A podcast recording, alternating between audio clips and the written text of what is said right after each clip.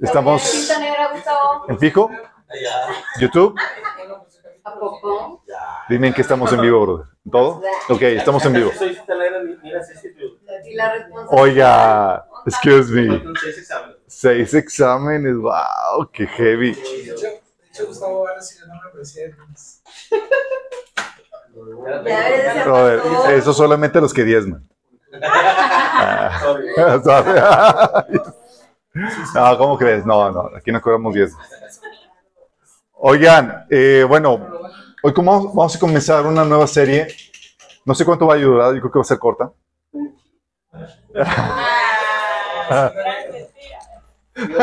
Digamos que no sabemos. Digamos que no sabemos exactamente. Pero esta serie, eh, el Señor había puesto ya la inquietud de, de hablar de esta temática. Eh, pero bueno, vamos a comenzar con una oración antes de, de- de entrar en materia.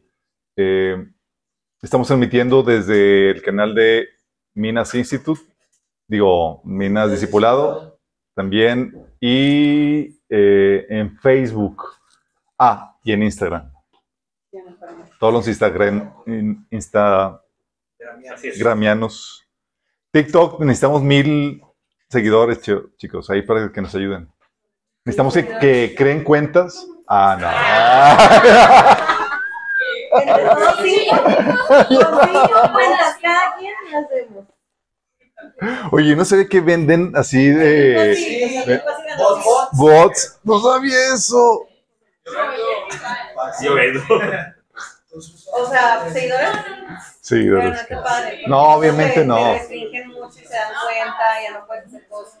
No, no, no, no, no digo por nosotros, lo digo porque hay gente que hace trampa. No, los nuestros son genuinos todos, chicos. Orgánicos. Orgánicos. Sí, ya es que está de moda el orgánico también. Sí. Ya vieron todo. Oigan, vamos a comenzar ya. Amado Padre Celestial, te damos gracias, Señor, por esta noche, por la bendita oportunidad que nos da, Señor, de reunirnos para aprender más de ti, Señor, tu palabra, Señor. Pedimos, Padre, que el día de hoy tu Espíritu se mueva entre nosotros con libertad, Padre, que tú hables a través de mí, que cubras cualquier deficiencia, Señor. Que, Señor, podamos salir de aquí inspirados, que podamos salir de aquí, Señor, eh, motivados para seguir haciendo tu obra, Señor, donde quiera que tú nos pongas. Te lo pedimos en nombre de Jesús. Amén.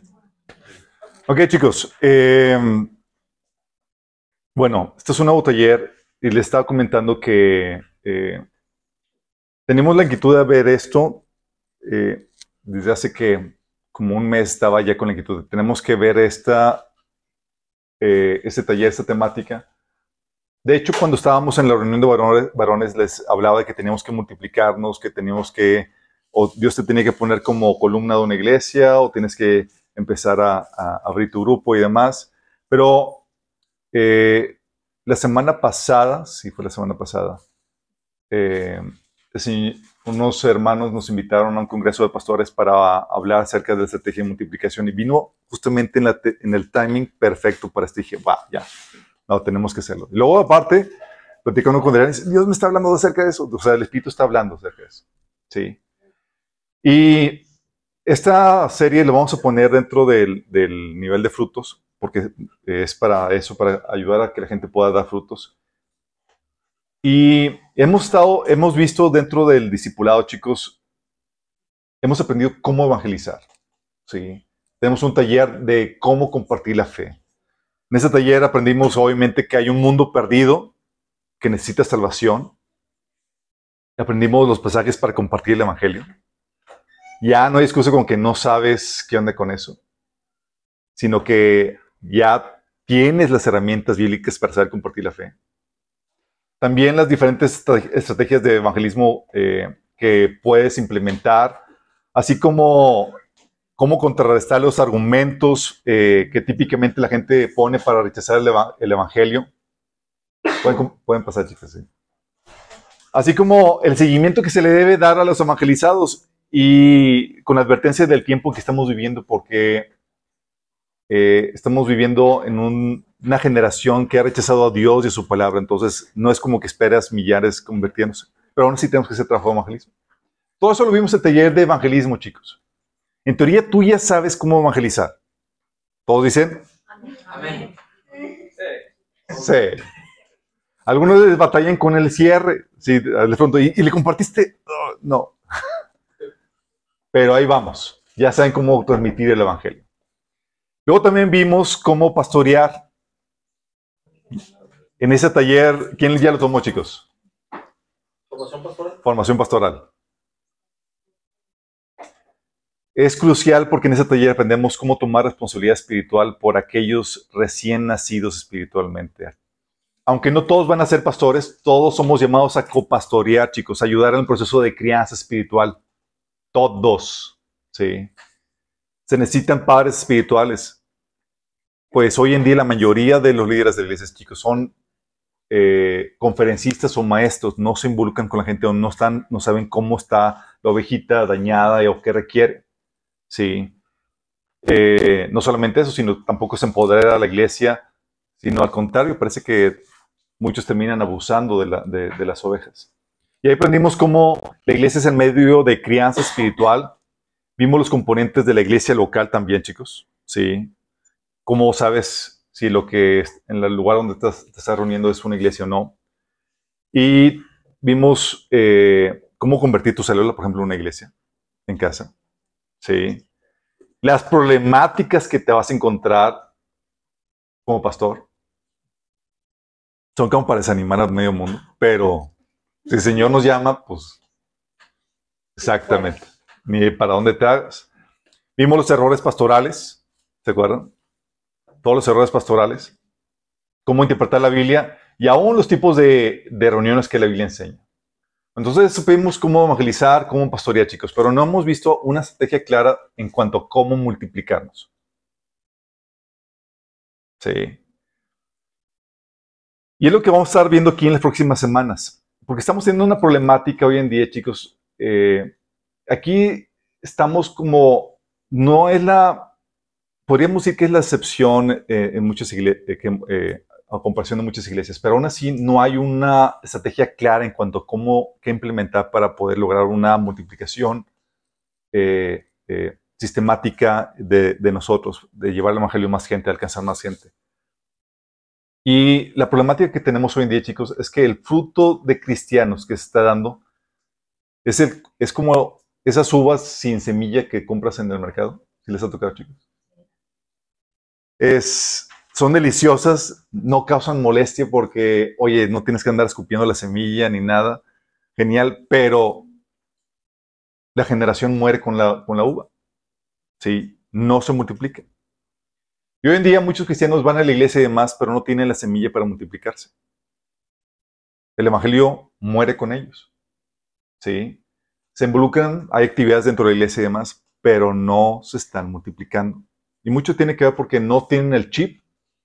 Y como vamos a ver ahorita, porque a muchos los han castrado espiritualmente. Sí. Eh, no era así al inicio, chicos.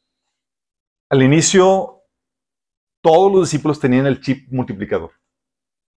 Tú ves que en la persecución, por ejemplo, Felipe, un diácono, que no era un líder de iglesia y demás, a donde quiera, iba multiplicando. Él fue el que fundó las iglesias de Samaria, chicos.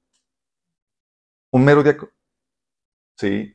Nada más, ¿por qué? Porque estaba, sabían que donde tenía que, tenía que multiplicarse y llegar a más gente. Y ese deseo por compartir el Evangelio, chicos, a veces se pierde cuando estamos en una situación muy cómoda. Y a veces quedamos en una situación como, voy a una buena iglesia, aprendo bastante, estoy rechoncho espiritualmente, eh, aprendo, me involucro, sigo aquí allá, pero oye, tenemos una buena estrategia para llegar a más gente, tenemos el chip y el deseo, el fuego que arde de nosotros para poder llegar a más gente. Mira, el tema de hoy, chicos, va a ser más a modo testimonio para decir, para explicarte de dónde vengo, cuál es la travesía a la cual nos ha llevado y dónde estamos. Y te voy a explicar esto por qué. Porque tú vienes a incrustarte en este mover que el Señor ha puesto en, en, en esta casa, en este, entre nosotros, chicos. Tú tienes que ver cuál es el trasfondo y a dónde nos estamos dirigiendo. Sí.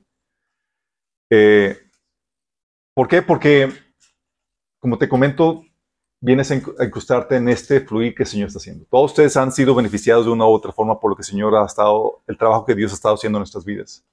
Y yo que comprendas bien esto y te va a dar background de dónde venimos, chicos, porque muchos son nuevos y no tienen el, ¿cómo se le llama? No tienen el historial, chicos. Aquí habemos pocos que llevamos más de, yo tengo ahorita 30 años de cristianos. Dios.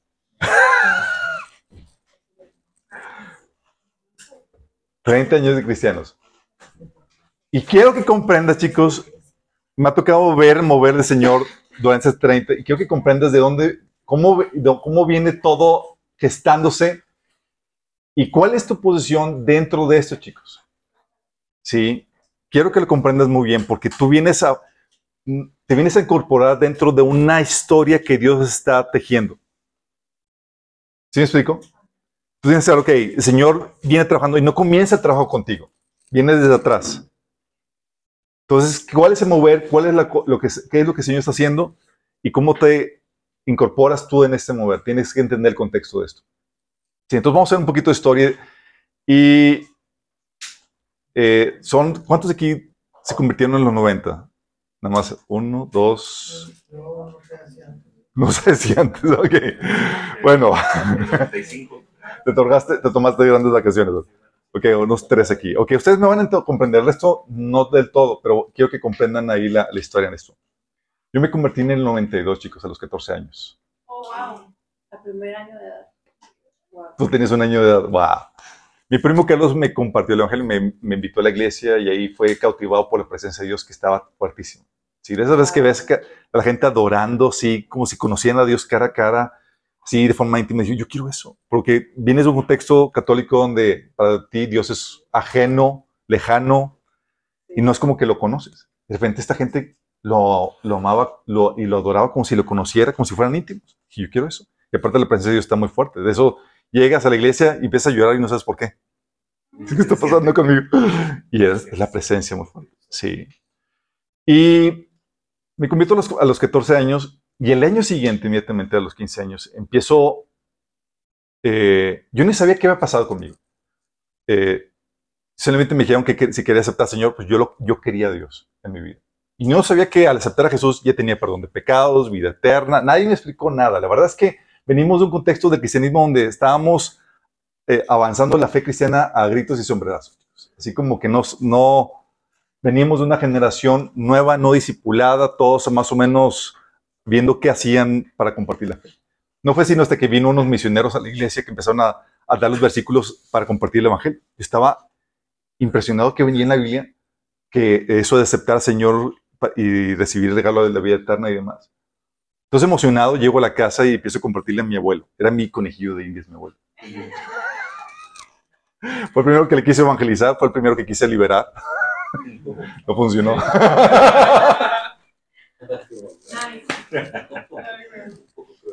Un poco cruel. Entonces me compartía a, quien, eh, a cuántas personas se dejaran. Eh, y recuerdo, eh, llegó a la casa y compartiéndolo a mi abuelo y yo quería buscar el, el versículo primero, digo, Juan 1.12. ¿Sí saben qué dice? Más a todos los que le recibieron, los que creen en su nombre, Dios les dio potestad de ser hechos hijos de Dios. No encontraban muroso versículo, estaba, "Ah, ¿por qué viene, abuelo? O sea, si tú aceptas a Jesús, vas a ser hijo de Dios y no encontraba el, el versículo, así de, de neófito. Pero ahí con lo poco conocimiento que tenía, llegamos a compartir el evangelio. En ese año, gente, un año después de, de- de convertirme, me contactan en ese entonces Juan, a Juan Arjona, que era el líder de compañerismo estudiantil cristiano en Monterrey. ¿Alguien conoció compa? Yo conocí muchos compas, pero Compa. Eh, se le llama así el movimiento. En vez de, para abreviar compañerismo estudiantil cristiano, le llaman compa.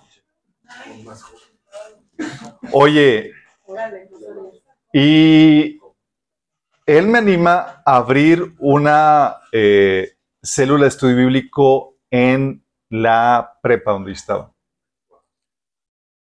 Este movimiento, chicos, fue crucial en mi vida y a los que no están en universidad o en prepa les invito a que se contacten con ellos, les va a ayudar bastante. Porque ellos lo que hacen es que animan a los jóvenes estudiantes cristianos a que formen grupos, células de estudio para compartir el Evangelio a sus compañeros no creyentes por medio del estudio inductivo.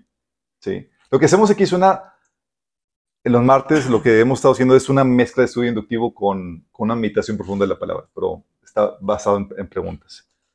Entonces me dice, me contacta y yo súper emocionado, pero me dice que hay que hay que contactar a otro cristiano porque típicamente te reúnes con otro cristiano y empiezan a invitar a gente no cristiana al, al grupo.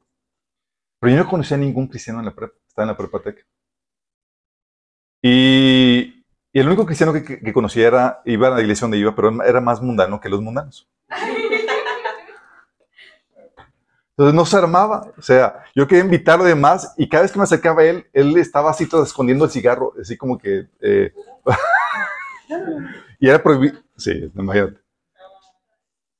Y ese, ese- este, ellos me, me impulsaban a que, oye, tienes que abrir el, grupo para compartir la fe y demás, y búsquete un cristiano, pero no encontraban ni un cristiano a la, a la redonda. Este, eh, ellos fueron, fueron eh, una red de apoyo, este movimiento, para poder incentivar a los a jóvenes que aunque no viera nada, oye, se animaran a compartir la fe en las, en las escuelas.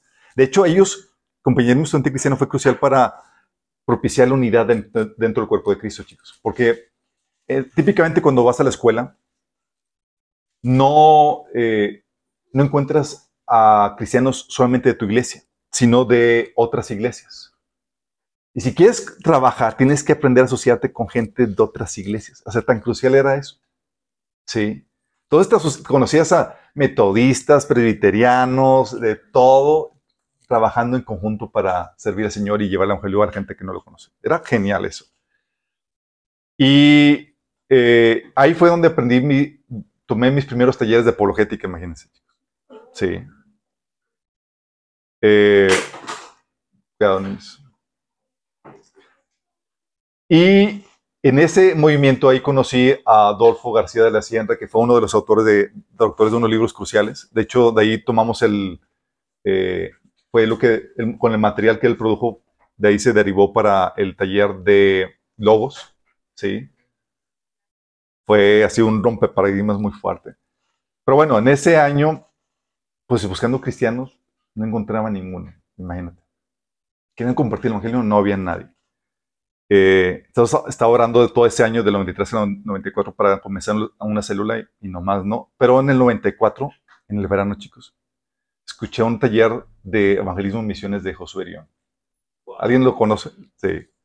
Tremendo. Sea, te comparte la pasión y el fuego y demás. Yo estaba así como que el mundo se está perdiendo, tenemos que hacer algo. ¡Ya!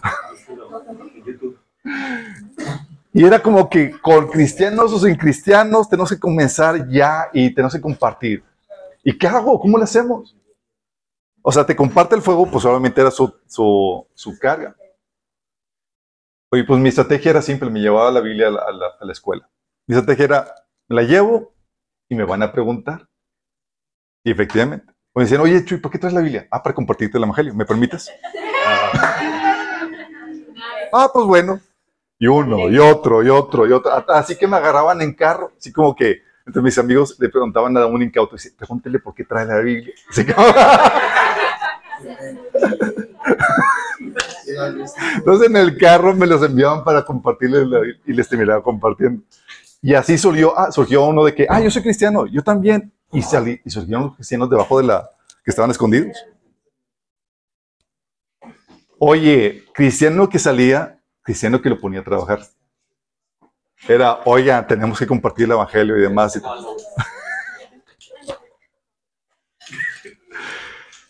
Y Y empezamos a abrir eh, células en la escuela.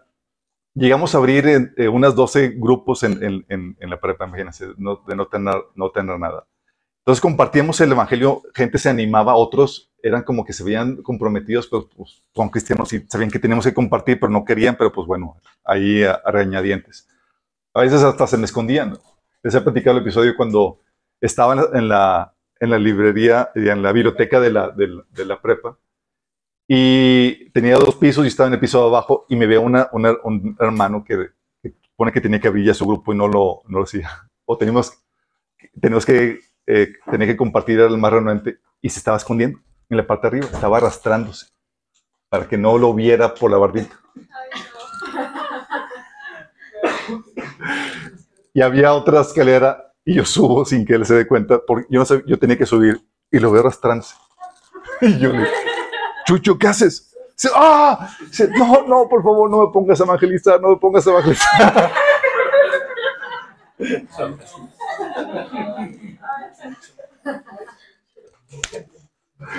Ahorita es un buen colega, va a la iglesia del Divino Salvador y ahí das- da clase de escuela dominical a los chavos. Eh, pero sí comenzábamos, comenzamos a activarnos y demás. Y llegamos, y mi carga en ese entonces, chicos, era compartir el Evangelio a todo el que me topara. Sí. Eh, los ponía a trabajar y, entre todos compartíamos, hacíamos campaña de, para compartir, pero eran demasiados estudiantes. Y en mi meta por evangelizar, chicos, surgió la estrategia de la encuesta. Sí, los, que tomaron taller saben a qué me refiero. Llegabas con una persona y por medio de, de una entrevista, llevabas a que la gente conociera el Evangelio. Y eso me permite hacer una entrevista, de una encuesta, y pues, ah, pues, ¿por qué no? Porque era, yo le hablaba, Señor, Señor, ¿cómo voy a alcanzar a gente que no conozco? Sí, y tengo, mi meta era llegar a todos. Y era raro llegar con alguien que no conoces y, ¿cómo le compartes? Pero pues una encuesta, ah, pues va. Y eran preguntas como, oye, ¿crees que la palabra es, eh, que la Biblia es la palabra inspirada por Dios? Decían, sí, no. Si decían que no, ¿por qué no? Y les compartía, les los convencía. Ok, ah, sí, sí, creo. Ah, ok, perfecto. Siguiente pregunta.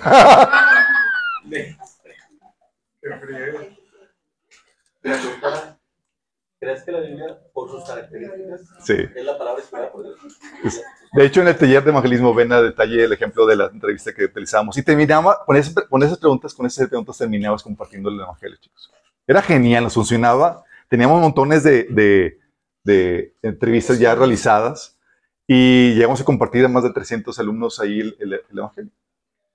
Incluso, aún sin entrevista, a maestros abordaba. Decía, maestro, quiero una cita con usted. Sí, y me los llevaba a su cubículo y les compartía el evangelio. Quiero que me ponga 100. Dios nos llevaba aventuras tras aventuras, chicos. Y entre, tanta- entre tanta gente que, que evangelizamos, llegamos a evangelizar a una hija de, de los socios o de los directivos ahí de, de- de la prepa. Y llegó a, a oídos del rector, porque su hija, siendo católica, se había hecho cristiana. Entonces, oh my goodness. Justamente antes de, presentar el examen de matemáticas, llega el maestro y dice: ¿Quién es Alberto Vázquez? Que te presentes con el rector. Yo, así mi cara pálida dice: como que te lo voy a haber dicho después del examen, bro. Yo, por favor. Sabía que tenía algo que ver con eso. Y más porque evangelizamos y utilizamos mucho los, los, los de Chick Publication. ¿Sí los conocen? Sí. Están buenísimos. Pero muchos muy anticatólicos. Sí. Bo- Unos tratados, chicos. Son historietas pequeñas. Muy buenas. Sí. Oye, llego con el. Llego a la oficina del rector y me avienta un, un, un librito de chic. ¿Qué es esto? Sí, todo enojado. Y nada más sentí que mi corazón se bajaba para dije, la torre, ya estoy expulsado. Y cayó al revés. Y yo, que no sea una historia así polémica. Me levanto y era la, la de Navidad. Dije, ay, qué buena onda.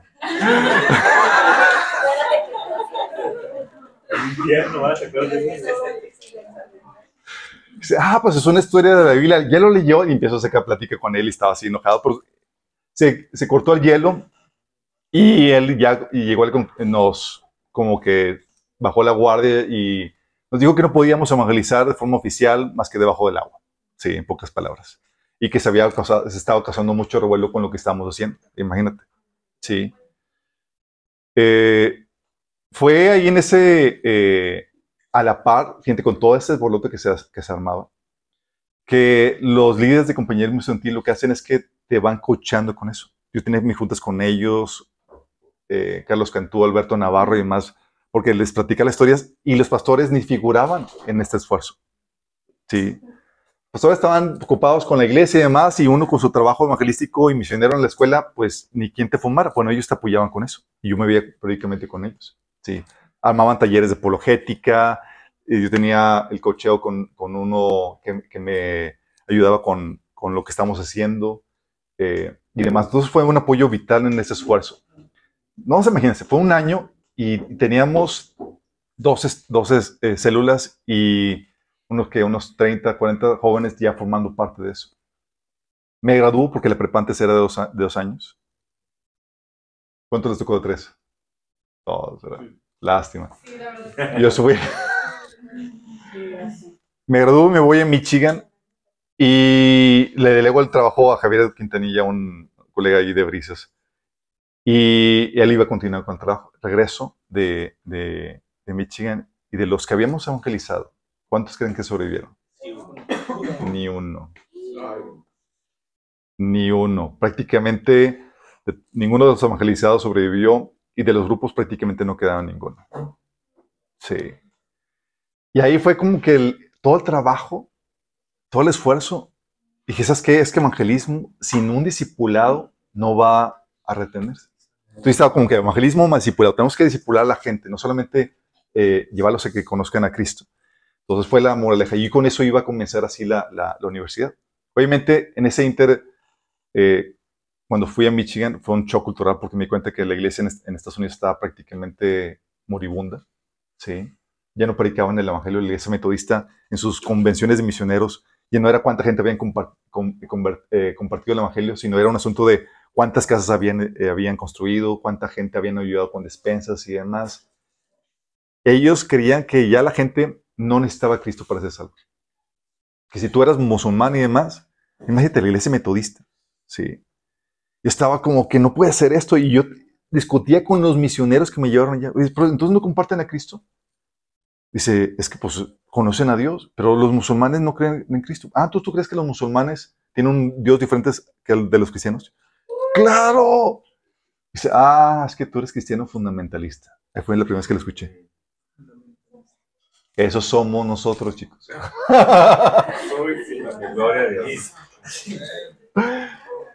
Versus cristianos liberales, que son los que ya han disminuido, diluido el evangelio para, para no compartirlo porque ya no se requiere Cristo como eh, eh, que sea necesario para salvación, chicos. Sí.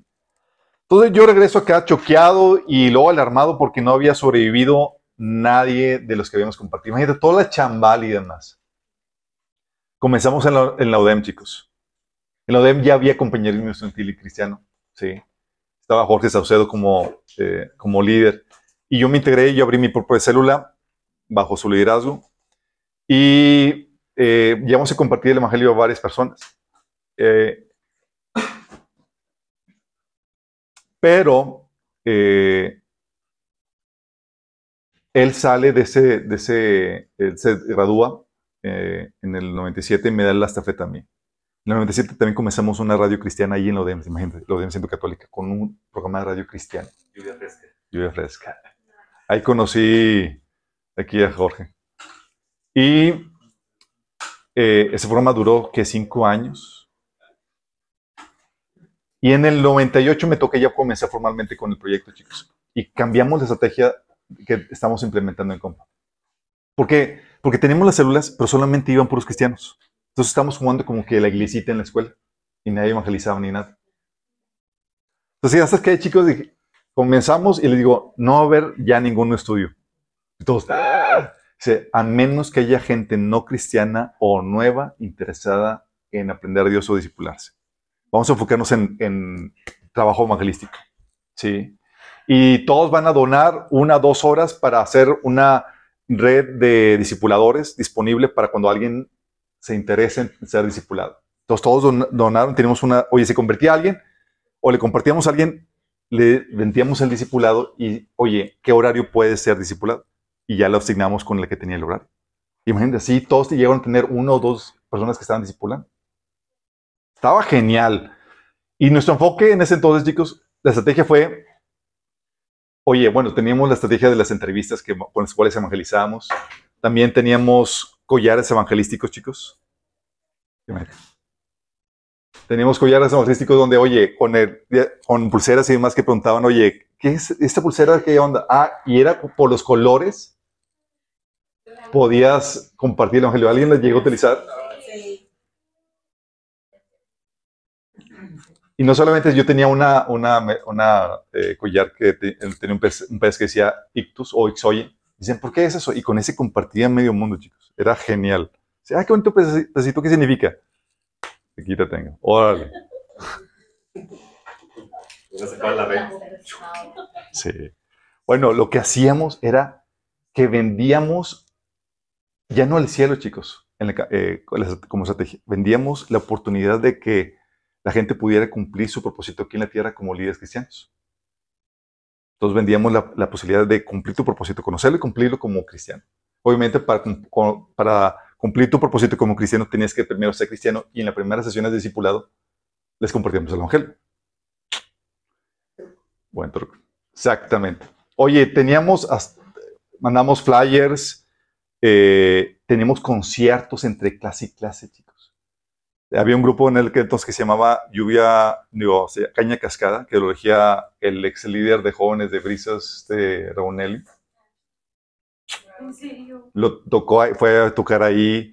eh, hacíamos caminatas de oración. Todos empezaron a, a- mucha gente empezó a apuntarse.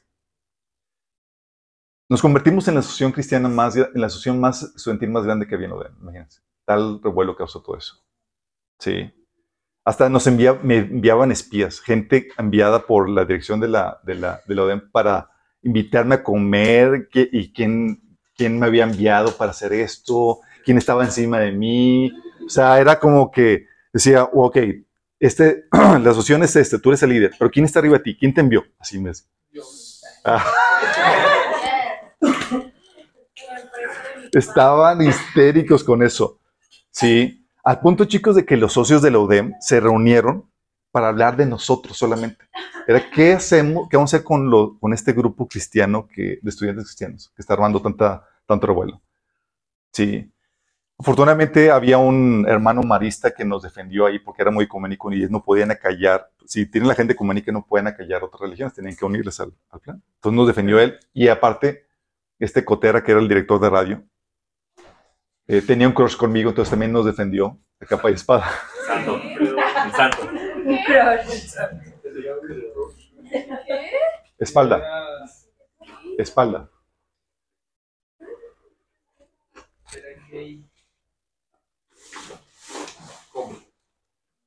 Sí, era gay, chicos. Tenía programa de radio y él, él pedía al de controles que se quisiera a un lado para él, él tomar control de la, de la playa y él estar escuchando el programa. Entonces yo aprovechaba para compartirle directamente tal cosa. Sí. Feliz 28. Se convirtió. No sé, al final, sí. Murió, sí. Murió.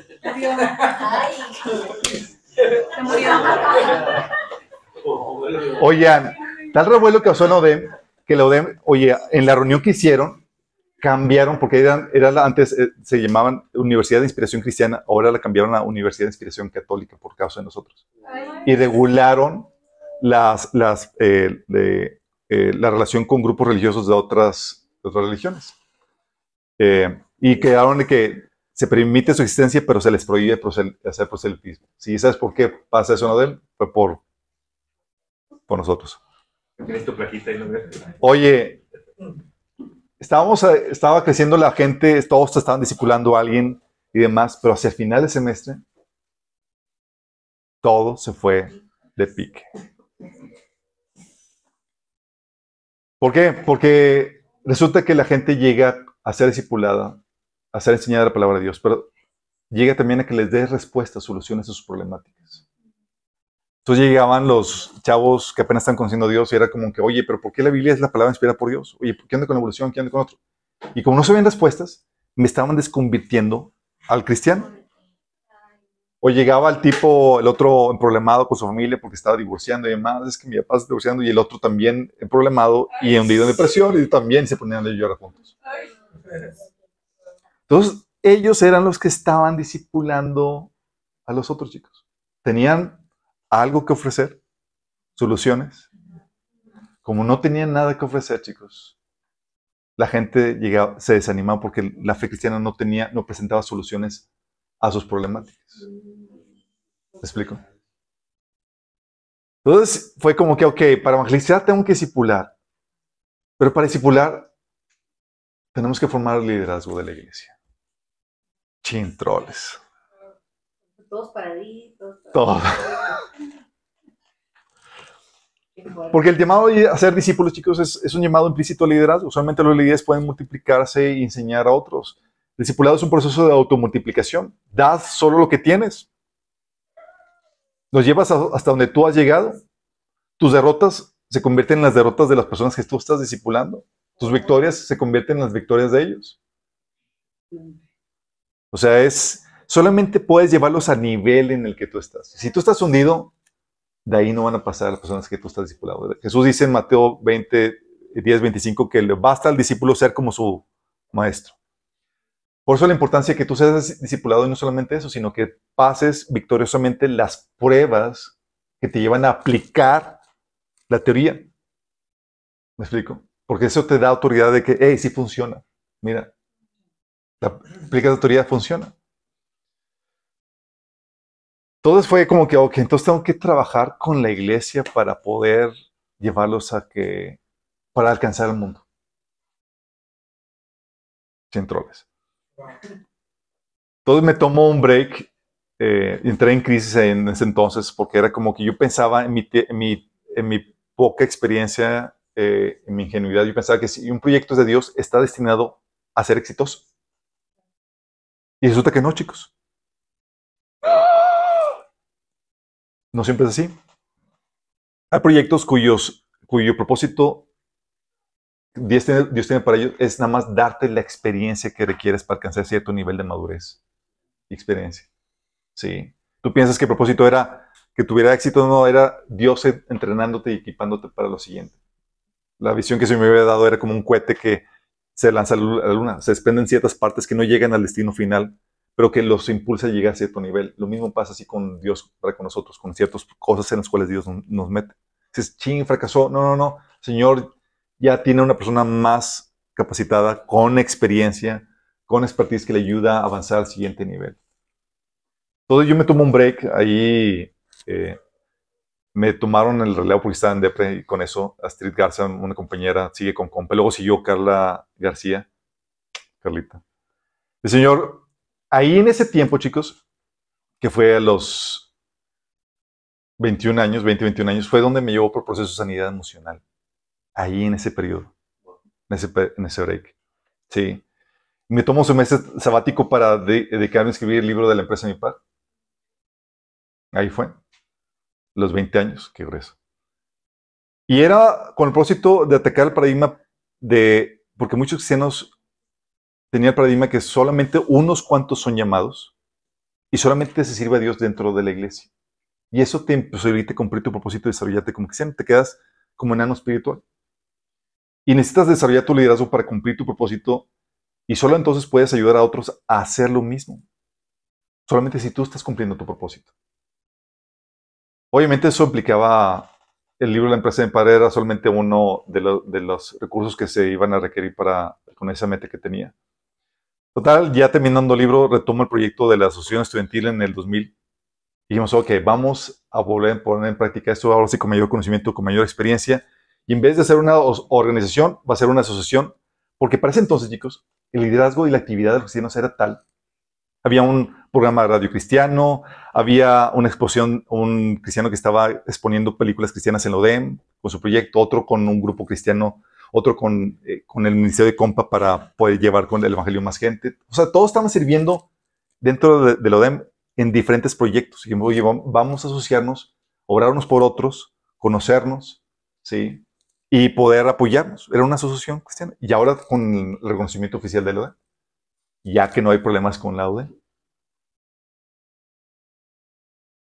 En la fiesta de inicio de años tiramos la casa por la ventana. Fue en la casa de Gustavo Valdés, un amigo. Fue un montón de gente. Invitamos a medio mundo, chicos. Media iglesia estaba ahí. Pero ahora la posición no vino de la, de la ODEM. Ahora vino de la iglesia misma. A las cuantas semanas empiezan a decir los chavos que estaban trabajando con nosotros, oye, ya no puedo formar parte de la asociación porque mi pastor me dijo que no, que no podía pertenecer a un grupo que no sea de mi iglesia. Uno, y luego otro, y luego otro. Y era por, por lagunas mentales en cuanto al tema de autoridad, chicos. No se sabía cómo se manejaba. Sí. No permitían que los estudiantes forman parte de grupos cristianos que no fueran de su propia iglesia. Y yo, indignado, escribo una epístola que me metió en graves problemas. Digo, ¿cómo de que no? Y ahí pongo la epístola. Pastor tiene una autoridad, sí, te debes someterte a los pastores, pero tiene una autoridad limitada, no puedes irte con quién te vas a casar, ni qué carrera vas a, a estudiar, ni dónde vas a trabajar, ni qué asociación puedes participar o no. No pueden gobernar sobre todos los asuntos de, de tu vida. Al poner los límites de más, oye, la carta se fundió como pan caliente entre todos y pues le llegó al, las manos a los pastores. Un domingo en la tarde me habla una- un amigo, oye, Chuy, acaban de predicar a ti en, en Brisas.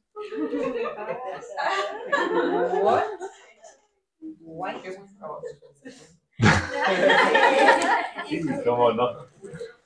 Y es que, chicos, el control, chicos, el control, la división, el sectarismo destruyó mucho del trabajo que se hacía para el Señor en ese tiempo, chicos. Fue a principios de 2000 que empezó a, a- a reflejarse eso. Mucho el trabajo. O sea, llegaba el control a, eh, el- la- a niveles aberrantes. Por ejemplo, si un, un hermano quería llevar a alguien a, a la célula de, otro, de otra eh, iglesia de la misma denominación, o sea, tenían por instrucciones del pastor no ir a las células de, otro, de, otra, de otra iglesia, aunque sea de la misma denominación. Entonces, ¿qué hacían ellos? Para obedecer al pastor, se quedaban afuera del carro mientras que llevaban a la gente que invitaron al, al estudio. Entonces ellos estaban afuera, cumplían con la instrucción del pastor y así evangelizaban. Así de aberrante estaba la situación. Ya no podías compartir con libertad, chicos. No podías abrir ya ningún grupo sin el permiso del pastor. No podías asociarte ya con otros cristianos porque el pastor te lo prohibía. ¿Saben qué tanto daño trajo eso para el cuerpo de Cristo? Básicamente, el mover de evangelismo cristiano en las universidades empezó, se fue de pique, chicos. Sí. Eh, entonces, por orden de, mi papá me cambio de, iglesia, me despiden bien de la iglesia donde, donde iba, sí. Y sigo trabajando en el borrador del libro que estaba escribiendo. Eh, y luego, pues bueno, eh, pusimos en pausa esa asociación y yo me aboco para terminar el taller de sanidad emocional, chicos. Fue en el 2001 cuando terminamos la primera versión del taller de sanidad emocional. La primera versión. Sí. Ah, en ese entonces, de hecho, en ese año había tanta actividad cristiana que incluso empezaron a formar un partido de encuentro social, un partido cristiano. No sé si lo llegan a, a escuchar. Sí. Y luego ya pues como, oye, me bloquearon el, me bloquearon el, el- el- el intento por servir con mis hermanos cristianos, comienzo una asociación para no cristianos. Ya mi último año de, de escuela. Para ese entonces mi hermana Melissa estaba muy activa compartiendo el evangelio en su universidad. También ella, ok, yo medio paré, pero mi hermana seguía compartiendo de abrir los estudios y se armaban las campañas evangelísticas ahí, pero padrísimas también. Damaris, en el 2002, con otros chavos de brisas, comenzaron un grupo ahí en la UDEM. Yo todavía no conocía a Damaris, chicos, pero ella estaba ahí. Comparte. Trazamos, cruzábamos pasillos en la misma escuela y no nos conocíamos, porque no era tiempo. Qué romántico. Oh, Sí, aprovechando San Valentín. y- así es. Oye, me graduó en el 2002, co- termino, eh, comienzo a escribir el libro de liderazgo para jóvenes. En el 2023 se publica el libro de eh, eh, la empresa de mi padre. Y, eh, fue en ese año que me cambió la vida, donde empiezo a dar escuela, escuela dominical para los chavos. Siete años estuve ahí dando escuela dominical. Me tocó dar la escuela, eh, clases a Dano, el esposo de Majo, y a esa generación. Con los pupilos, imagínate. Los primeros salieron bien. Sí. Del 2023 al 2008 terminamos el libro de liderazgo para jóvenes, el libro de logos, comenzamos de seguro y estaba como una especie de, de, de pausa. En 2007 di por segunda vez el taller de, de sanidad emocional y se lo di a, a la mejor amiga de Damaris, el cual ella se lo dio a Damaris. Sí, qué grueso, ¿no? Nunca sabe para quién trabaja. Entonces, Y mientras seguíamos haciendo trabajo hormiga en la iglesia, compartiendo, ayudando, restaurando, una vez me hablan de la iglesia, me oye, Chu, queremos ya, eh, hemos puesto los ojos en ti para que empieces, para considerarte para como líder de un, un grupo en casa, ya para que empieces a servir. Yo, pero si estamos sirviendo. Así, así con cara de, de porque dentro del paradigma ahorita ya no sé cómo se maneja el paradigma actual, pero dentro del paradigma que había en la iglesia entonces, entonces era, tú no podías servir al Señor sin el permiso del liderazgo de tu iglesia. Entonces cuando dices, oye, ya estás sirviendo al Señor, estaban ahí como que, ¡ah! Dice, ¿cómo? Yo sí, digo, hemos estado, no hemos dejado de compartir el Evangelio. y Familias han venido a la iglesia gracias al trabajo que hemos hecho. Eh, matrimonios han sido restaurados porque mi hermana y yo hemos ido a, a ayudarles a restaurar eh, gente que estaba en depresión, los hemos ayudado a administrar en sanidad emocional. O sea, no, hemos aprendido que no requerimos un título, una posición para servir al cuerpo de Cristo, sino que tenemos la responsabilidad de dar lo que tenemos y no necesitamos permiso para eso. Obviamente eso fue como shock, porque era, muchos de los líderes de la iglesia ostentan el monopolio del servicio al Señor, donde no puedes hacer nada menos que me pidas permiso a mí, Una pirámide. como si fuera una piedra. Sí. Eso fue hasta el 2009, chicos, y aquí es donde llegan los antecedentes de Minas. Sí. Minas comenzó con un grupo que comenzó mi hermana Melissa. Se llamaba Fila Kawuma. No Fila Kawama, Fila Kawama. Porque me salen con eso. ¿Cómo que Fila Kawama? Fila Kawama. Fila Kawama. Qué buen grupo. Y era, chicos, en la estrategia de evangelismo que se tenía era, era un grupo de superación, era un grupo de superación personal o desarrollo para las mujeres basado en principios bíblicos. Entonces era el gancho de que, oye, ¿cómo conocer tu propósito, la feminidad eh, para la mujer en base al, diseño de Dios? Y veían un libro de, de, Miles Monroe que se llamaba Mujer con propósito, si no recuerdo. Y, y comenzaron con ese grupo y los veían en, en los Starbucks. En ese entonces también estaba Rogelio Castro compartiendo el Evangelio en, en los Starbucks. Entonces se llamaban grupos enormes. Y Melissa abrió un grupo enorme ahí de, de mujeres en el 2009 al 2010, chicos. Y para las, las tiradas de mi hermana era como que era, vamos a lo grande y estridente y propaganda y demás, y se juntaban un buen de chicas. Sí. Pero era un grupo donde es nada más para, para desarrollarte, no te damos más que pura lechita, puntos básicos que te van a ayudar a ser mejor persona, pero no se te comparte bien el evangelio. ¿Sí me explico? Nada más para atraer a la gente. Como un, un grupo alternativo, a los interesados se les invitaba a un grupo, ahora sí, de estudio bíblico. Sí, y en la casa de Liz. No sé si conocieron a Liz Rociano. No, Ha ha venido de su cuadro. ha venido aquí. Bueno, se abrió un grupo, entonces a los interesados se les canalizaba a ese grupo y ella lo daba. Eso fue todo el 2010. Y en 2011 mis- mi hermana se va y me deja el grupo a mí. Y el grupo se vuelve mixto. Ese es donde llegó Gustavo. 2011. 2011, chicos. ¿Cuál? Uh? Ahí comenzamos el taller de sanidad y el- la primera serie del discipulado, chicos. Todo el trabajo, si se acuerdan que eh, me había quedado con, oye, para evangelizar tengo que discipular, para discipular tengo que formar liderazgo de la iglesia. Todo ese tiempo el Señor me estaba enseñando el material que tenía que impartir a, la- a la- a la- a los cristianos para llevarlos a esa formación de liderazgo, para que pudieran hacer discípulos. Entonces, ellos fueron mis primeros conejillos de indias en 2011, comenzamos con ese grupo. Y empezamos con el taller de sanidad emocional para ver, luego el de mente renovada y luego el de liberación. Emily se convirtió en el taller de liberación. Sí, sí. Eh, y comenzamos con todo el taller hasta terminar con apologética. Eran talleres, aún, eran más sencillos, chicos, que los que ustedes conocieron. Eran más cortos. Eran más cortos. Eran más cortos de, de, de, de episodios y, y el tiempo de cada, de cada episodio. Y en el tiempo, pues, como había participación de todos, eh, exactamente. Esa serie de talleres duró hasta julio de 2013. Fueron que dos años, dos años de, de- del discipulado en ese entonces. Sí.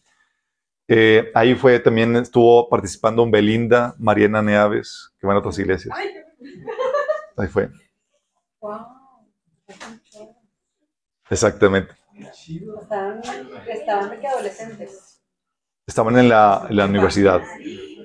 O sea, cuando yo estaba ahí, cuando me empezó a... ¡Wow! O sea, Exactamente, Dios, chicos. orquestado. Entonces, oigan, Wow. para el siguiente año, 2012, chicos, Voy, ahí voy. Dios empieza. Dios empieza a poner carga a nosotros por abrir, por abrir una iglesia, chicos. Ay, pensé que- 2012 empieza a poner carga. Dios empieza a utilizar a, otra gen- a otras personas, citas divinas, para apoyarnos y animarnos. Y era por una situación donde no, no había una iglesia donde se profundizara la palabra, pero no solamente eso, sino que se le diera libertad a los individuos, chicos, para compartir el evangelio. La iglesia estaba teniendo una especie de, de endurecimiento por, la, por el exceso de control que se tenía. Tú querías servir al Señor, no podías hacer otra cosa más que entrar en la política eclesiástica porque saben, hay política eclesiástica. Codearte con el liderazgo y demás para sacar un hueso y que te chance para servir, chicos. Porque si no te daban permiso, no podías servir. Y si tú servías sin permiso, eras de los raros.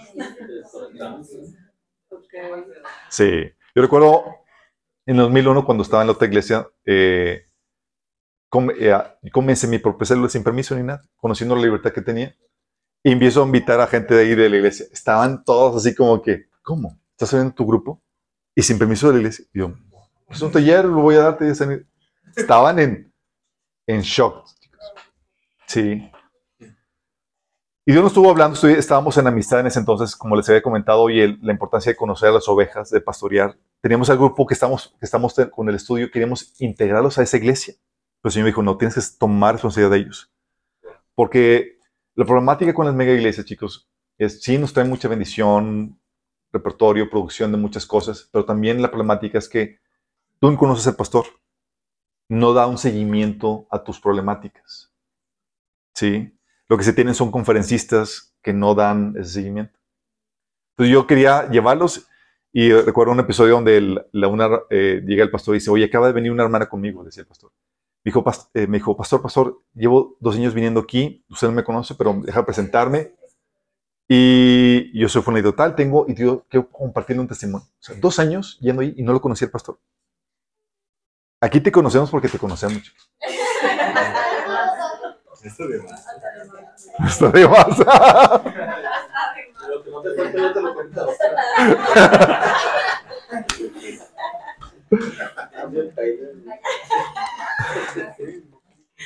Aquí todos conocen. Y comenzamos, chicos, en el... eh, comenzamos, íbamos a comenzar esos 2023, esos 2013, pero hubo problemáticas de división con mi hermana, fíjense, la- con la que estuvo trabajando yo muy... de- de- ya, había, ya me casé en el 2010, ya lleva ahí tres años de casado. Y con Melissa hubo problemáticas de división por causa de mi cuñado. Eh, ellos tenían su grupo aquí abajo. Eh, recuerdo que mi hermana me decía que, que enviábamos gente al infierno. O sea, estaba así. A nivel cristiano. Sí, por, por la diferencia que había con mi, con mi cuñado, después de estar bien unidos en eso. ¿Cómo, se, cómo Satanás se mete, a, a- a- mete cizaña? Sí. Entonces, comenzamos en el, con esa problemática de visión, dijimos, ¿sabes qué? Como que nos lanzamos. Y comenzamos el 3 de agosto de 2013. Sí. Comenzamos en julio, la última semana de julio, otra vez el taller de sanidad emocional. Ahora sí, bien bonito, chicos. Invitamos a medio mundo, se armó un buen de gente y lo empezamos a grabar. A los que vieron ese, ta- taller, estaba yo en la cocina con la botella de Coca-Cola y las botanas detrás de mí. Mi esposa paniqueada porque no estaba con la presentación como debía ser, pero era, era casero, la sí, 100%. De, de tripié utilizamos una botella de refresco con un cartón doblado para, para el celular. Ay, Bien. padre. Qué padre. Porque no había para, no había para, para, eh, para, la- para sujetar, chicos. Sí, no había como lo que se- como, como lo que hay ahorita. Y comenzamos en, eh, todos comenzamos el, el taller un, un- entre semana y el fin de semana sábado comenzamos con la iglesia con un miembro, con Gustavo. El domingo. Era sábado, ¿Ya era sábado? era sábado, comenzamos con sábado, sábado en la tarde. Con un solo miembro, Gustavo. ¿Qué querías decir?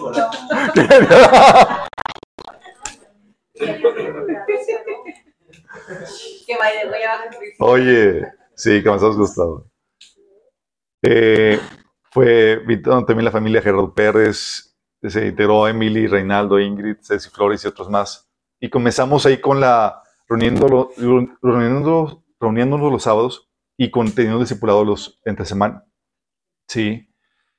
Para octubre de 2013 presentamos ya formalmente la visión de la iglesia, cuál es la estrategia de lo que Dios nos había puesto a hacer. Queremos ser una iglesia sin complicaciones y poner, enseñar un modelo a los cristianos de que pueden abrir iglesias sin mayor complicaciones, chicos. Porque tenemos un paradigma de, de que para un- una- abrir una iglesia tienes que tener un grupo de alabanza, bocinas, auditorio y demás. Cuando no era así al inicio, chicos.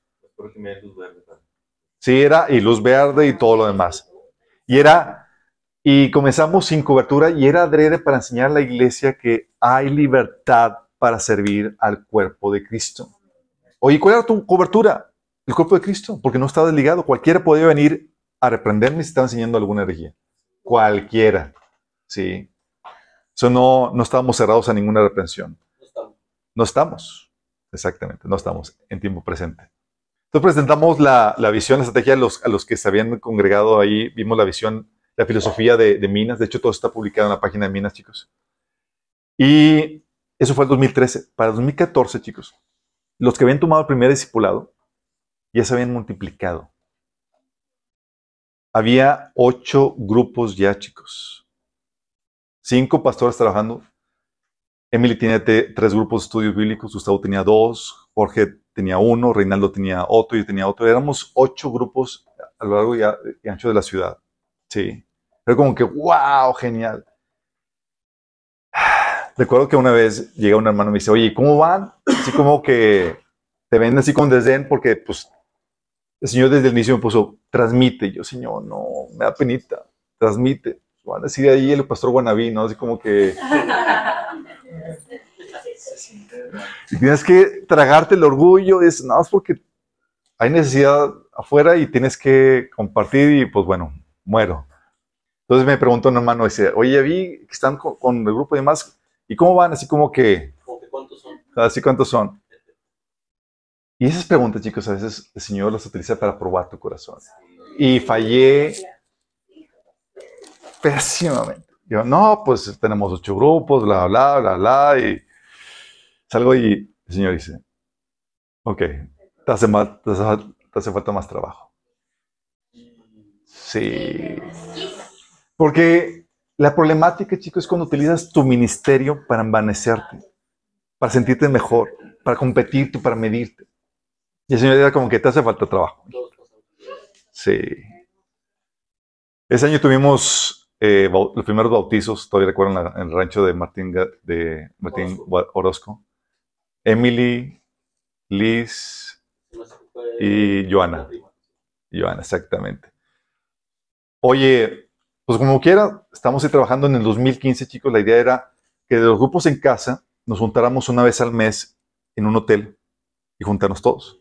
Sí. Una reunión dominical. una ur- reunión dominical para eh, presentarnos ante la sociedad, que la gente pudiera venir, e integrar a la gente a los grupos en casa, pueden ser pastorado- pastoreados y pudieran crecer eh, en una iglesia en casa. Una forma de atraer a gente que se integrara en los grupos en casa. ¿sí? Eh, pero a finales de ese año vimos que el resultado no, se- no se logró lo que se esperaba. Realmente la gente no, no se integraba a, lo- a esas reuniones y estamos gastando mucho, entonces mejor decidimos invertir en la estrategia digital. Sí, el señor recuerdo se casó Jorge y Emily, 2015. Pero 2016, chicos, todo se viene de pique. Sí, subidas y bajadas. Nos volvemos a juntar en casa porque estábamos haciendo mucho y no estábamos produciendo el, fruto, el, el, la estrategia que teníamos. Nos borran el canal de discipulado, chicos, con todos los videos. Todo lo que habíamos hecho, YouTube nos lo borraron. Tres años de material. A la basura. Teníamos los audios y todavía tenemos los audios. Algunos de- incluso todavía me los piden porque dicen, porque están botados de la risa porque los comentarios que todos se daban. Era más informal. Tú comentabas y todos participaban y entre los comentarios de Gustavo, de Reinaldo, entonces eran, Era- No, no, no, es que estaba bien. Estaban, Sí la vieja guardia, era. Nos vamos a casa, chicos. Nos borran todos los canales discipulado. En ese año se sale Reinaldo Ingrid de la iglesia. Jorge y Emily dejan de tener sus estudios en casa. Se cierran todo. Obviamente se casan. El acoplamiento de matrimonial y demás es complejo. Sí. Eh, este, también ese año de, de, dejaste de, de- justamente cerró lo- los grupos por la falta de audiencia. Total, nada más me quedo yo otra vez con el grupo. Dios tratando, sí, con el corazón. Y se entera Jorge Suez. En el. En el desierto, oye, fue Acacia, una amiga en común, na- eh, interesada en temas así de política y, y- y conspiranoicos, invita a cierto grupo para hablar de, de- de- a ciertas personas para hablar de eso y compartir el evangelio. Y entre ellos fue, fue Jorge Suez. Oye, pues Jorge Suez era un as en cuestión de temas de conspira- conspiración. O sea, preguntan, y él, todo bien. Oye,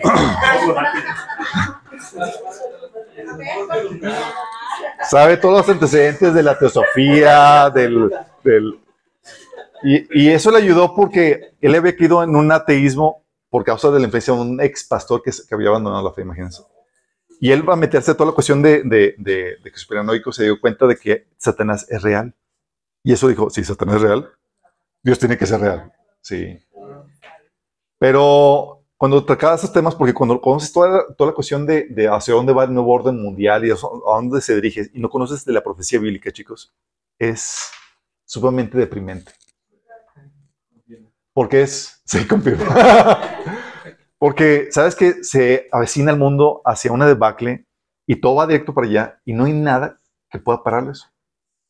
Entonces, cuando estamos ahí, este David, este Jorge, estaba emocionado de que un pastor conocía de las temáticas que él conocía. Digo, pues sí, de hecho lo damos al taller de profecías. Hay un taller de eso. Dice, me interesa, pues el puedo dar. Y comenzamos un nuevo grupo solamente con él. Y mi mamá, ¿no? No, solamente con él. Nos reuníamos aquí y era nada más Jorge Suez y yo. Sí. Él estaba tan choqueado con todo lo que estaba aprendiendo que tuvo que él decirle a Casia, decirle, Casia, tienes que venir a aprender esto. A Casia me conoce desde, desde adolescente. Entonces era como que, que me va a enseñar este huerquete. La verdad, porque, oye, nadie es profeta en su propia tierra. Oye, llega casi en el, eh, justamente cuando estamos dando el tema de los Nephilim. Imagínense. No, por insistencia de Jorge Suez. Dice, no, no, Chuy, esto lo tienes que dar en mi casa. Y mudamos el estudio a su casa con toda su familia. Ahí fue donde se integró Elías y Esteban A la casa de a la casa de Casi. O sea, de, de comenzar solamente de, de, de cero, chicos, otra vez se volvió a abrir otro grupo.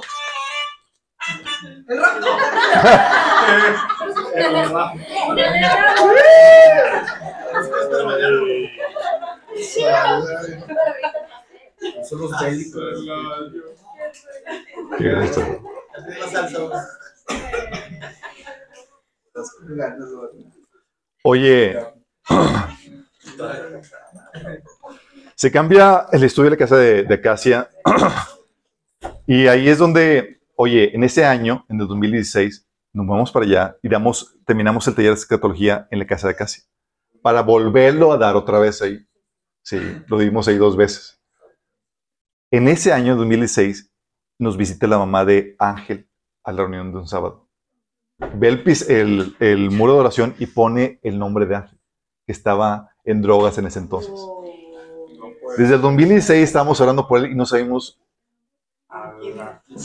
No sabes qué tan loco está. no sabíamos ni quién era, nada más. Porque, ah, están orando, déjame poner el nombre de mi hijo. Y ahí lo y- Desde el 2016 estábamos orando por él, imagínense. Ni lo conocíamos. En el 2017 eh, empezamos ya hacia arriba. Este, Gustavo se toma un break de minas y empieza a ir a amistad en este año. Eh, en ese año también tuvimos la, la muerte de Joshua. Pero eh, volvimos a dar taller de, de profecías en la casa de Casia y luego comenzamos con todo el taller otra vez para grabar todo el material de nueva cuenta. Tenía emocionalmente renovada y demás en la casa de, de Casia. Vimos ahí todo eso. Ahí se entrega Javi y Leslie en ese año 2017, chicos. Javi no se quería integrar aquí porque pensaba que no éramos iglesia. Sí somos iglesia. Me habla, me habla Leslie y dice, "Ah, ¿verdad Chuy, que sí son iglesia? Sí, sí somos iglesia. A ver si somos iglesia. Empezaba. Ah, Tenía su esposo ahí al lado, así que Es que sigue rompiendo paradigmas. estamos rompiendo paradigmas. Adriana Catalina también se integra ese año, 2017. Sí, sí les acuerdan de Adriana Catalina. Yo sí. Y continuamos con el, el discipulado. La meta era terminar de regrabar todo lo que YouTube nos había borrado, chicos. Sí. Y déjame decirles algo. Fue el Dios el que permitió eso. Yo ya había terminado y era como que ya sé, ya terminé. Y el Señor dice, "Mm, no, no me gustó, puedo hacerlo de nuevo. Y lo- Así es como es Dios, chicos. Y pude ver, digo, comparándolo como lo tenemos ahorita, como lo tenemos antes, está así con caserón, pero está muchísimo mejor como estaba antes. Sí. Oye, en ese año 2017 estábamos con todo el frenesí escatológico, eh, al punto de que, porque era, el Señor está a punto de venir y nadie está poniéndose a chambear, entonces este Adriana Catalina empieza a abrir sus grupos. Alcanzó, chicos, a cientos de personas, Adriana Catalina. Sí. Javi viendo eso, comienza su grupo también. Sí. Y se pusieron a cambiar. Entonces, otra vez de, estar, en cero, se empiezan a abrir otros grupos, chicos. Javi empieza a abrir y demás, pero es complejo abrir y mantener un grupo. Sí. Eh, nosotros seguíamos en la casa de Casia re- eh, graba- regrabando el discipulado. Llega en ese año Samuel. Sí, 2018. O botello. En 2018. 2018, ¿verdad? 2018 llega Samuel, Ana, Suri, sí. Y también, y también Don Modesto empieza a abrir su grupo en Miraflores.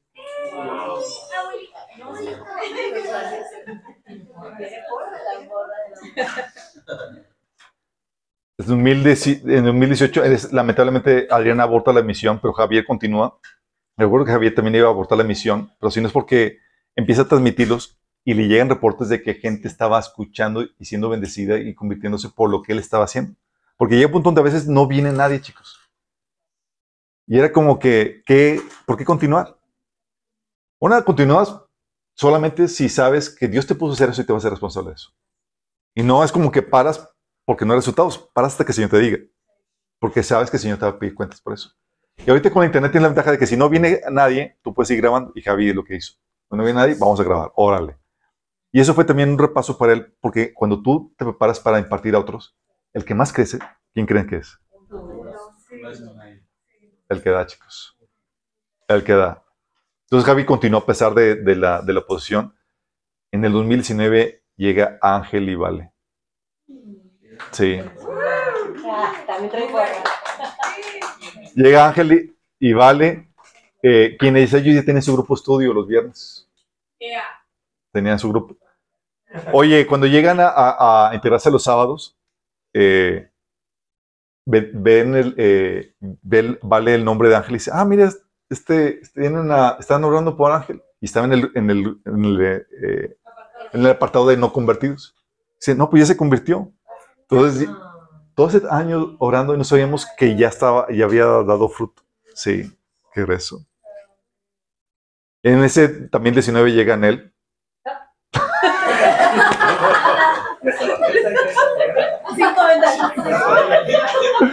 Que nos llevó, chicos, Vamos al 2020. nos llevó por enseñar. Es- nos llevó por. El Señor decía, les falta un conocimiento, un poquito más de conocimiento de liberación. A él les van.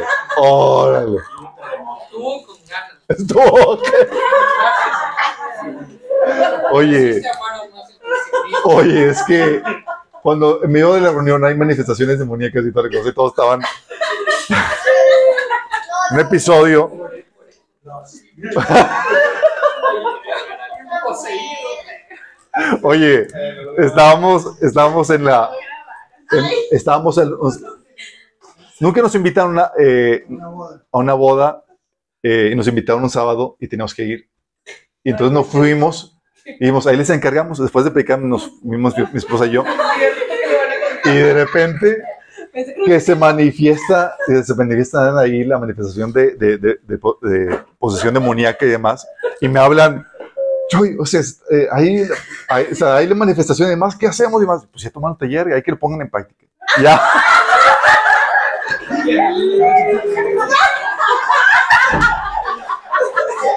¿Qué pasó? ¿Qué pasó? Yo había golpeado a todos.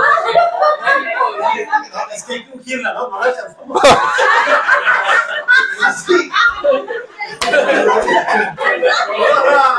la punzón.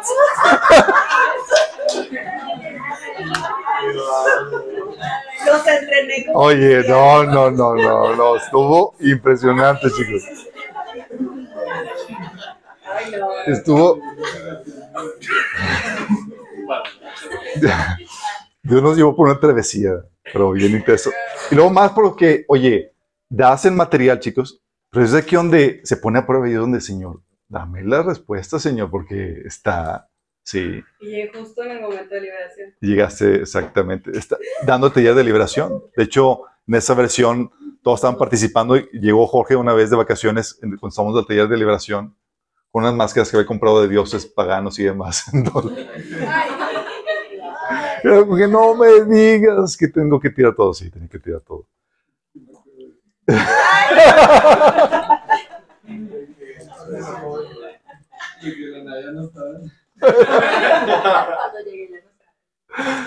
Ahí abrimos el canal de Spotify en ese año, si no lo recuerdo, 2019.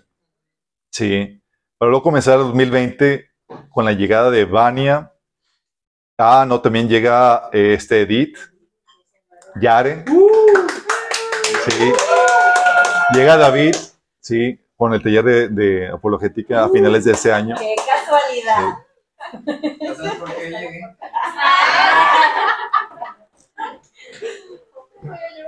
Sí. Wow, o sea, Llega, eh, en 2020 llega Vania, Emiliano, entraba y salía. Paulina, sí. Y comienza la pandemia, chicos. Y en medio de la pandemia, nos fortalecimos. en medio de la pandemia, iglesias, cientos de iglesias cerraron, chicos. Nosotros seguimos abiertos y la iglesia se convirtió en un refrigerio en medio de la pandemia, chicos. Sí. nos juntamos a pesar de que estaba prohibido y demás. Obviamente con el dióxido de spray y toda la cosa y, y todos nos enfermamos juntos y todos salimos juntos. Sí. Oye, en medio de en toques de queda y demás salimos a comer tacos. Obviamente se nos atragantaba el taco cuando veíamos a la patrulla pasar. Estamos ahí todos ahí. Ábrenos, hombre, que ya Yo me acuerdo una vez que cuando fuimos al martes y me, y me, y me trajeron, es que cuando vino la patrulla me escondieron debajo de la Sí, escondimos. es que, la verdad, sí nos lo bañamos. Oye, es que era como que, ya nos imaginamos en el, el periodicazo, ahí pastores llevan ahí. Pero gracias a Dios pudimos vencer ese, eh, porque fue una- un enclaustramiento que a mucha gente le llevó a enfermarse, a tener problemas acá- eh, psiquiátricos, eh, a caer en depresión, pero nosotros estábamos de fiesta en fiesta. Nunca habíamos tenido tanta celebración más que en tipo de pandemia. ¿Cuántos pasteles no comimos, chicos? eh? Muchos. Mu- Ay, la boda fue durante el tiempo de pandemia, sí, 2021. Sí es. Oye, para el 2021, chicos, por fin terminamos de grabar todo el discipulado en video, chicos. Sí. Del 2016, 17, 18, 19, 20, 20. Nos la bañamos. Terminamos y dijimos, ya, por fin. Pero no contamos que el Señor tenía más cosas para nosotros. Y fue ese año también del sacudimiento. ¿Se acuerdan las zarandeadas que el Señor nos daba? O sea, nos salimos un mes de viaje y aquí la iglesia se nos daba. Sí, o sea, siempre. Estaban todos aquí agonizando, chicos. Estaban mal. Todos, no vengan él, que no vengan él. Pero, pero gracias a Dios pasamos victoriosamente las pruebas. Sí. Y eh, publicamos incluso, fue el año de la publicación de los libros rez- rezagados. Y del 2022 eh, fue donde llegaste, llegó Quique, chicos, como un milagro a lo que Dios hizo en la vida de Paulín. También llega Adrián, llega, llega Marianita. Sí, fue impresionante. Porque era la teoría, chicos, puesta en práctica, ya produciendo resultados para ganar la vida de Quique, chicos. Fue impresionante. Y se lanza Minas Institute. Sí. Y llega Adriana y Mariana, y luego, luego llegan, chicos, con la pila puesta para comenzar su grupo. Y ellos comenzaron el año pasado, ¿fue el año pasado? Este, principios, este. Pre- principios de año Ah, no, comenz- del año pasado, sí, sí. El año pasado comenzaron su grupo. Entonces teníamos ya a este. eh, teníamos a Ángel que tenía su grupo, tenía a Adrián que tenía su grupo, chicos. Y les platico por qué todo esto, chicos. Porque yo que vean la travesía que hemos tenido, comenzamos y el Señor nos lleva por una travesía para tratar de alcanzar a la gente. Pero no es tan fácil como nos espera. Porque ir a evangelizar, cualquiera lo hace. Discipular, te puedo medio enseñar. Pero si tú no estás en el nivel espiritual requerido, tú vas a terminar abortando a los bebés que llegan, chicos. Sí. Entonces la idea es, sí, discipularte, pero la idea no es para que te pongas choncho. La idea es para que puedas producir fruto, chicos. Sigue habiendo la misma meta, el alcanzar a más gente. Y no podemos estancarnos. Y ustedes tienen mucho para dar. Eh, la larga travesía por la cual el Señor me ha llevado es para facilitarles a ustedes la chamba. Para que ustedes puedan edificar sobre lo que el Señor ha estado construyendo en mi vida, en la vida de mi esposa. Y esto ya está sucediendo, gracias a Dios. Eh, ha habido libertad para que la gente pueda comenzar y, me alegra ver que, oye, me dice ya, oye, vamos, vamos- me invitaron a tal iglesia a servir, y voy a comenzar un estudio, Kike sirviendo en la iglesia, Edith en otras iglesias. Y qué padre que es también en otras iglesias, chicos. Porque fomenta la unidad del cuerpo de Cristo. Aquí no se trata de qué ministerio crece más o crece no. Obviamente en, este, en esta travesía, cuando tuve el punto de envanecimiento, como presumiendo por los grupos y demás, el Señor tuvo que llevarme a esa crisis que fue en el 2016 donde prácticamente no había nadie. El Señor llegó, recuerdo, mi primo Carlos y decía, te voy a invitar a mi grupo a la iglesia. Y en ese día nada más fue, vino Jo en ese entonces. Éramos Jo, mi primo y yo. Pero lo que, lo que te lleva a la presencia y la convicción de que tienes que hacer esto. Déjame decirte, chicos, ahí fue donde el Señor me enseñó que tu momento mayor gloria es cuando haces la voluntad de Dios, cuando nadie lo ve, cuando nadie lo aprecia, cuando cuesta y cuando hay humillación. Es ahí, ahí fue el momento de, de mayor éxito para mí, de mayor gloria. Ahorita no, no es tal cual así, chicos. Es cuando es más difícil, ¿sí? Y el Señor me enseñó a valorar el, el- lo que la gente no, no ve, ¿sí? Y también en el sentido de que se trata no de edificar un ministerio, sino se trata de edificar el cuerpo de Cristo. Por eso cuando la gente empieza a dar y ir a otras iglesias para bendecir a otros, de eso se trata esto. Pero no se trata solamente en que caigamos en un activismo de, ah, ya estoy eh, involucrado con alabanza, y estoy involucrado con, eh, con el Ministerio de, de Escuela Dominical, o ya estoy dando clases aquí. Se trata de cómo le hacemos para multiplicarnos, chicos. Tenemos que tener una estrategia clara en cuanto a esto. Y lo que vamos a estar haciendo es eh, dar una estrategia, chicos, para que los que así quieran puedan tener herramienta en cuanto a cómo implementar esto, chicos. La idea, desde el inicio, es llevar el Evangelio a más gente, hacer discípulos. Y esa es la meta que tenemos que hacer. Y Mina se ha caracterizado por ser una iglesia, sí, nuestro slogan es una iglesia de líderes, porque es la meta, chicos. La idea es que aquí en la iglesia, chicos, en Minas, te sientes incómodo si no quieres profundizar. ¿A poco no? Es correcto. Es- y, y es adrede, te vamos a sentir mal si no quieres profundizar. Sí, de hecho ahí tenemos el discipulómetro, no es para exhibir a la gente que no avanza, aunque sirve también para eso. Sí, como que no quieres. No, pero sí. La fecha que inició para que vean todo. De hecho, es lo que quería poner la fecha así como que.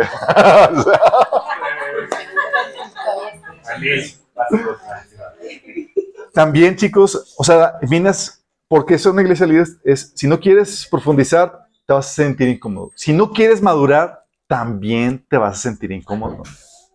¿Por qué? Porque somos una iglesia donde tan, tan eh, pegada, tan unida, chicos, en sentido que va a haber roces, diferencias y demás. Hasta tenemos una aplicación para gente sentida, chicos. ¿Quién tiene eso? Ya sé que la mandan aquí para cada rato. Tengo la liga guardada. Es la más citada, de hecho. ¿Por qué? Porque va a haber fricciones y es necesario eso para tu crecimiento y madurez. Se tiene que poner en práctica la, la teoría, chicos. De hecho, es la que tiene más vistas. También se te va a poner incómodo si no quieres servir.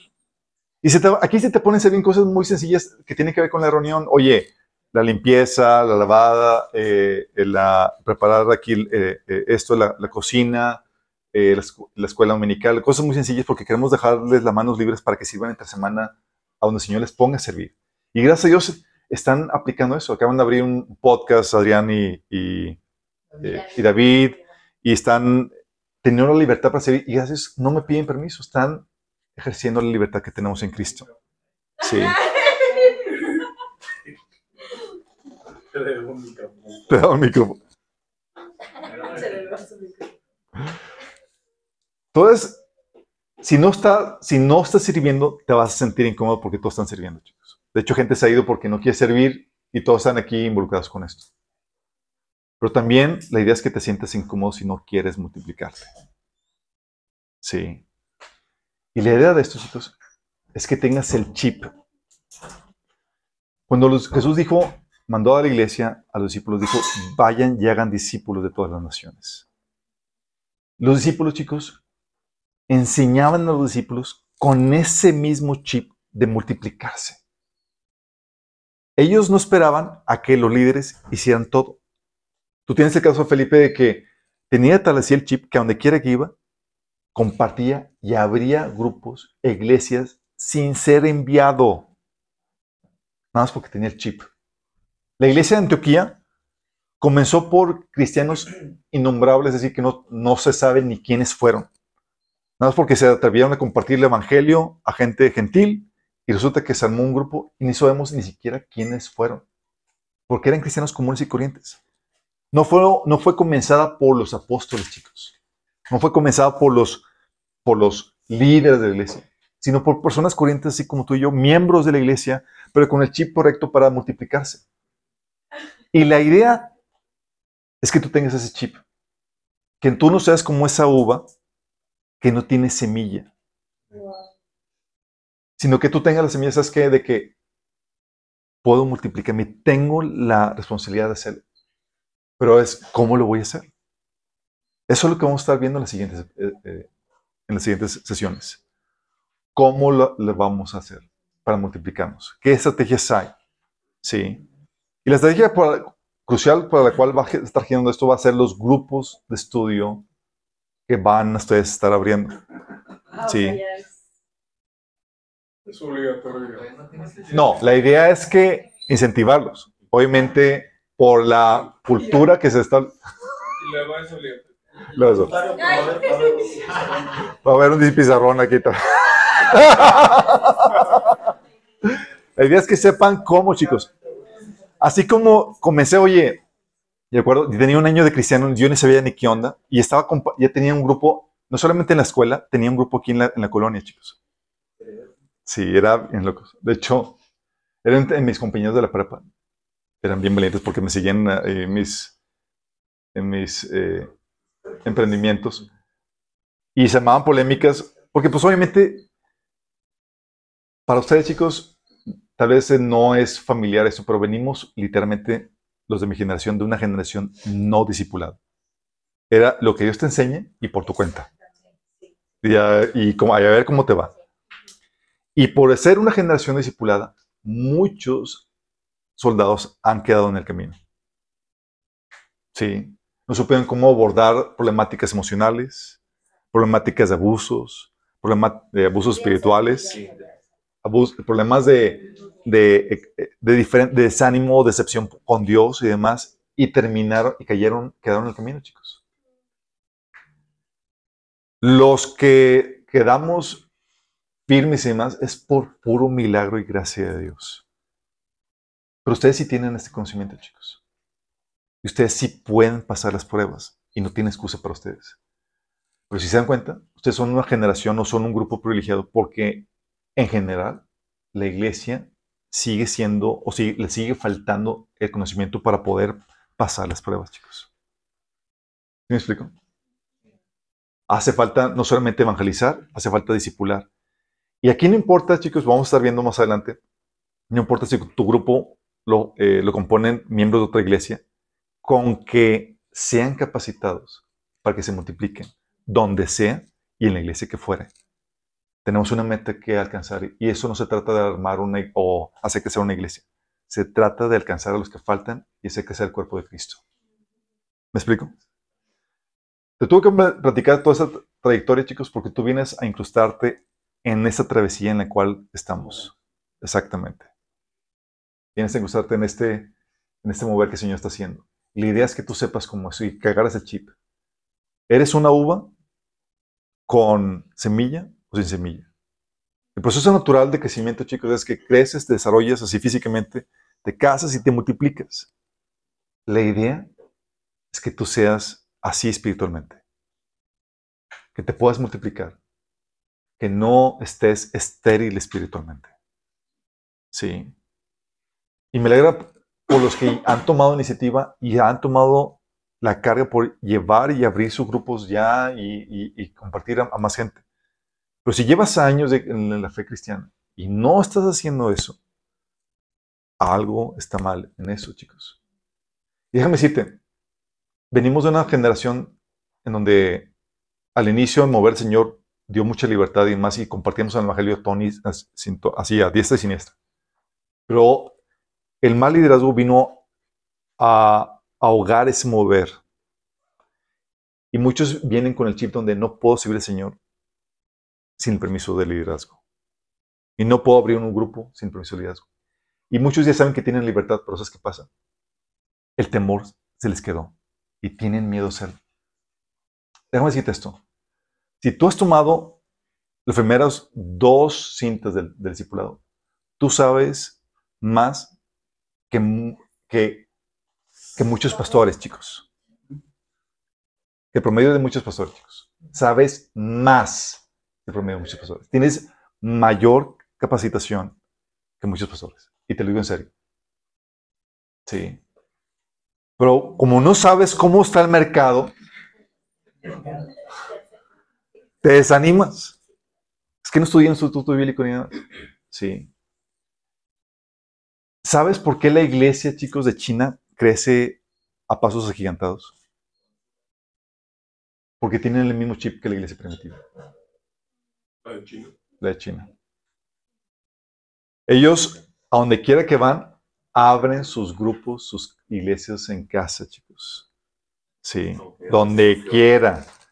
No tienen ninguna restricción ni nada. Saben que como hay persecución, es, si nos pescan a nosotros, tú ya tienes el mensaje, llévalo.